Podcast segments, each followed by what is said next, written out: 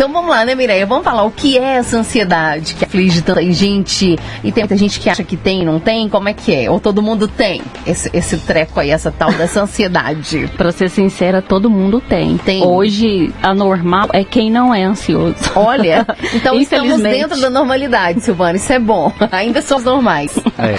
Infelizmente, né? Porque a gente tá brincando aqui, mas é um assunto muito sério. A ansiedade hoje, é, ela tá em primeiro lugar no Brasil.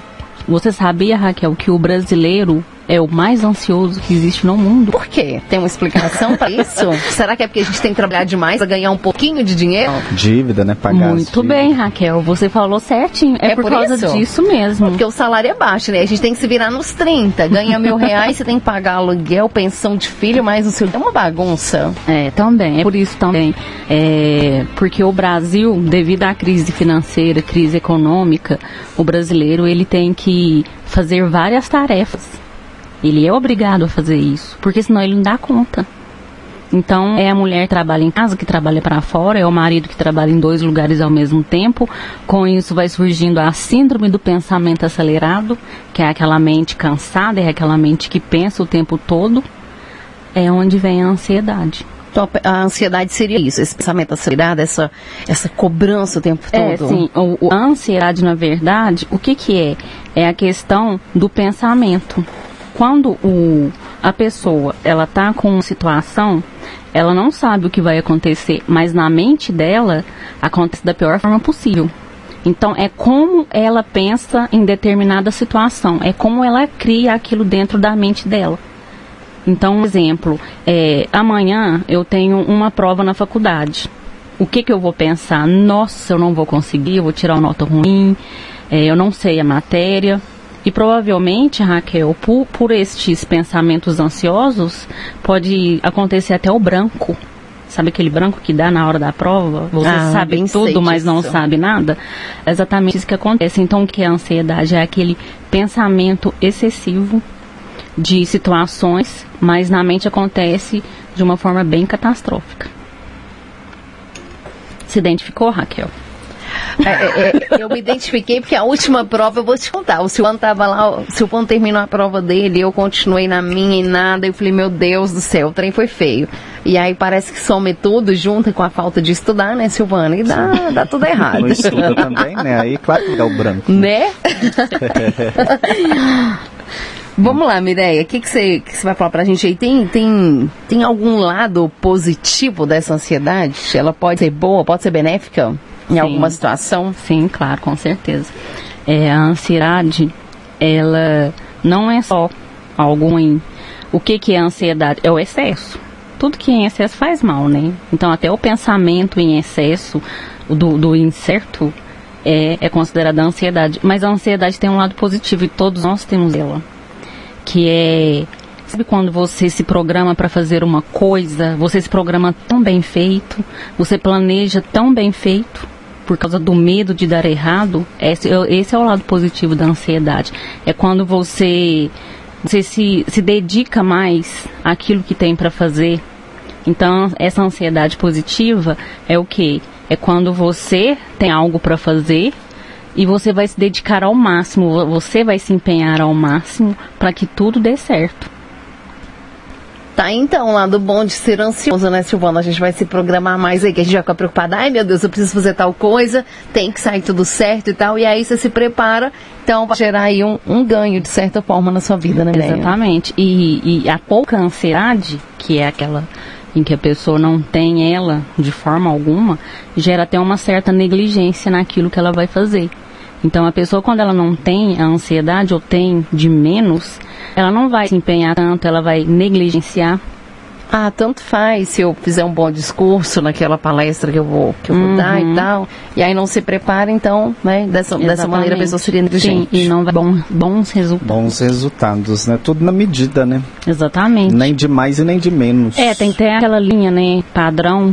Uhum. Então, o que tá de menos não é legal, o que tá de mais também, Também não é legal. é onde entra o transtorno.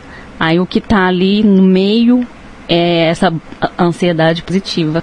Tá, então vamos equilibrar, né? E como que a pessoa sabe aí se tá demais ansiedade, se tá fazendo mal? Tem algum sintoma, Mireia? Nossa, tem vários sintomas. E, e a ansiedade, ela é bem comparada com um infarto, porque os sintomas são muito parecidos.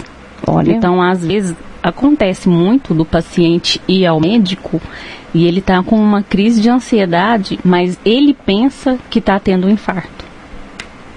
Então, isso acontece demais. Eu tenho amigos médicos que eles sempre comentam a me- a mesma coisa. Uma paciente chegou com sintomas de infarto, mas era uma crise de ansiedade. Então, o que, que, o que são os sintomas? É nervosismo, uma constante tensão, taquicardia, o coração dispara muito, parece que ele vai parar. É, mãos, mãos suadas, pés também, é, boca seca, nó no estômago, aquela náusea e respiração ofegante. Então, você escutando eu falar esses sintomas, parece que é um infarto. Mas, esses, Mas não é esses- ansiedade. Esses sintomas, eles têm que aparecer todos, todos juntos? Não necessariamente. Às vezes, ele vai sentir só ataque cardíaco, aquela angústia, aquela dor no peito e a respiração ofegante. Às vezes, só esses dois sintomas Já pode ser. Exatamente, mas tem, uma, tem um acompanhamento de, de pensamentos excessivos, que algo ruim vai acontecer. É sempre antes de uma situação.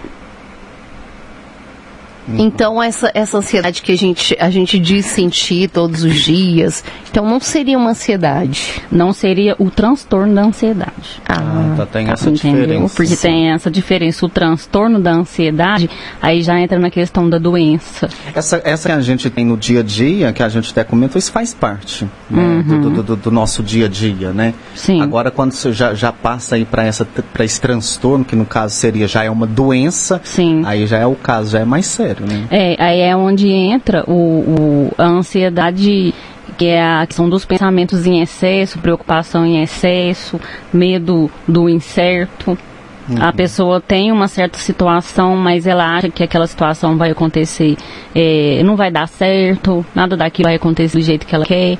Aí é onde entra esse transtorno. Agora, esses sintomas de taquicardia, às vezes é, a respiração ofegante, não quer dizer que ela tem o transtorno, mas provavelmente ela já está desencadeando se ela não procurar uma ajuda. Aí, como não diz, por onde. é procurar né, um profissional aí para ajudar a detectar, né?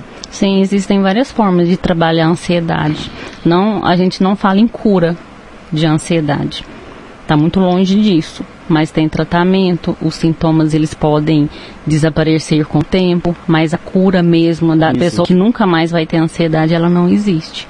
E existem é, várias alternativas além de uma de uma psicoterapia e um tratamento medicamentoso. Tá, e, e tem uma causa, Mireia? Pô, alguma coisa gera essa ansiedade ou ela vem do nada? Não, te- tem causa sim. Tem a questão da genética. Tem ansiosos na família, Raquel? Ah, eu tenho. a minha mãe é extremamente enérgica, extremamente ansiosa. Acho que eu herdei isso dela. É, exatamente. É, tem a questão genética, tem fatores externos, que é o que mais está causando a ansiedade no brasileiro e é mundial. Dizem que é a doença do século XXI. É a ansiedade e a depressão. Fatores externos é, é o nosso dia a dia, aquela correria, a gente não para a hora nenhuma. E, e a- Até na hora de dormir, né? Você tá dormindo, mas sua cabeça tá lá trabalhando. É, parece que a gente tem, sonha bastante, a gente tá mais agitado, a gente sonha um monte de coisa sem nexo, né? Uhum. sim. E a gente acorda cansado até, Sim, né? sim. E aí, falando em insônia, a ansiedade, ela pode gerar insônia? Sim, a, ansiedade gera insônia também, que é quando o pensamento ele não para. A cabeça da pessoa ela não desliga, ela não consegue. Aí você levanta o trapo, né? Porque E você parece que dormiu, Você né? não descansa, aí você tomou uma surra a noite inteira. Às vezes tomou e não sabe. é. Vai entender, apanhou, né? apanhou dos pensamentos Apanhou dos pensamentos. Ô. Mireia, como que a gente faz para poder combater ou controlar essa ansiedade? Existe alguma coisa, algum passo que a gente pode é, tomar aí para poder amenizar Sim. esses, esses sintomas aí? Sim, com certeza. Se você está sentindo ali aqueles sintomas primários, que é aquela preocupação, se você está preocupando em excesso com coisas que não aconteceram ainda, se você já está percebendo alguns sinais que antes você não tinha, eh, procure uma ajuda. Tem a ajuda psicoterápica, que é muito importante. é, principalmente fazer a junção da psicoterapia e o médico para entrar com a medicação. Porque a medicação ela ajuda nos sintomas e a psicoterapia ajuda no pensamento, a trabalhar esses pensamentos, a diminuir os pensamentos negativos. Tem também, Raquel, é, praticar esporte ajuda muito você descarregar aquela energia. Uma caminhadinha que seja, né? Sim, uma caminhadinha Sair dessa seja. vida, viu, Raquel? Sair dessa vida monótona. Começou o bullying, gente. Mentira, também a Raquel faz uma caminhada de vez em quando. É, né, de vez Raquel? em quando. Tem uma, É. ti- tinha uma perguntinha aqui, mas a Raquel já fez, né? Como era prevenir aí a ansiedade. Então, Francisco aí, o nosso ouvinte, Francisco de Paula, de Pratinha, ó, lá de Pratinha. Olha, posso aproveitar e mandar um abraço? Claro, Pode. deve. Manda aí. Eu quero mandar um abraço para os meus pacientes de Pratinha, Oh. e em especial o Francisco. Eu conheço, Francisco? Claro, o Francisco é meu amigo, Oh, ele é o meu paciente. Francisco, tá aí a sua resposta, mas eu vou te falar mais algumas coisas. É, você precisa sair do foco da ansiedade, precisa sair do foco dos pensamentos. Uhum. Porque o que que é aquele pensamento que não para? O que que você tem que fazer? Saia do foco dele, vá fazer coisas que te dão prazer, vai ler um livro, vai ver um filme, Escutar vai uma praticar um música boa, esporte. né? Comer uma Sim. comida gostosa é minha dica pra você, tá, Francisco?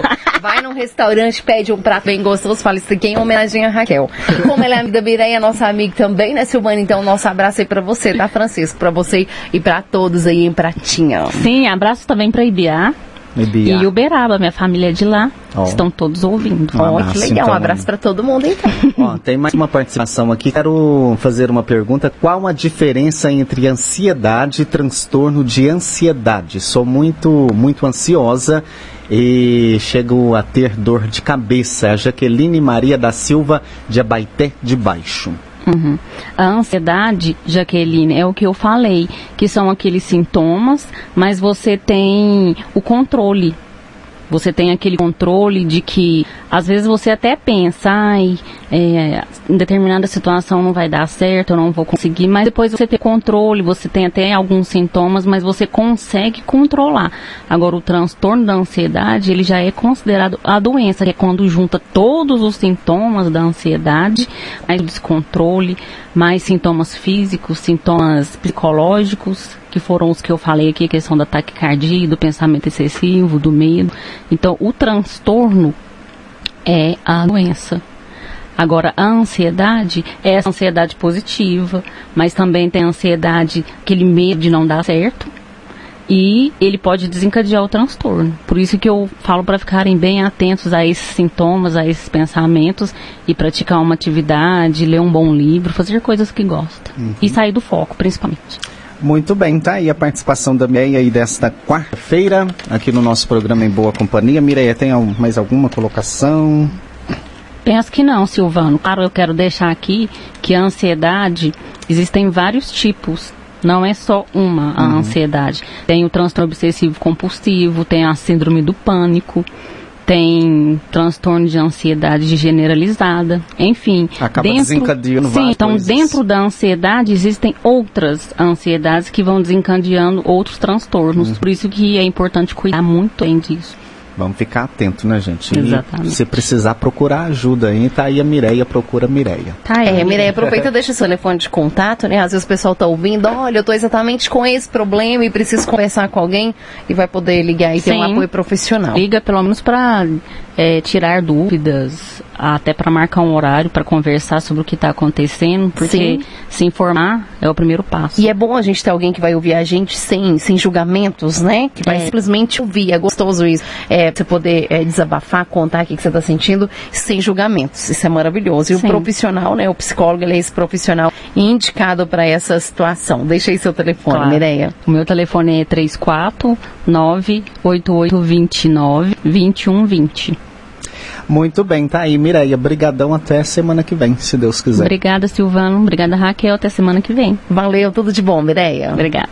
A Rádio Paranaíba tem, tem mais amigos no ar.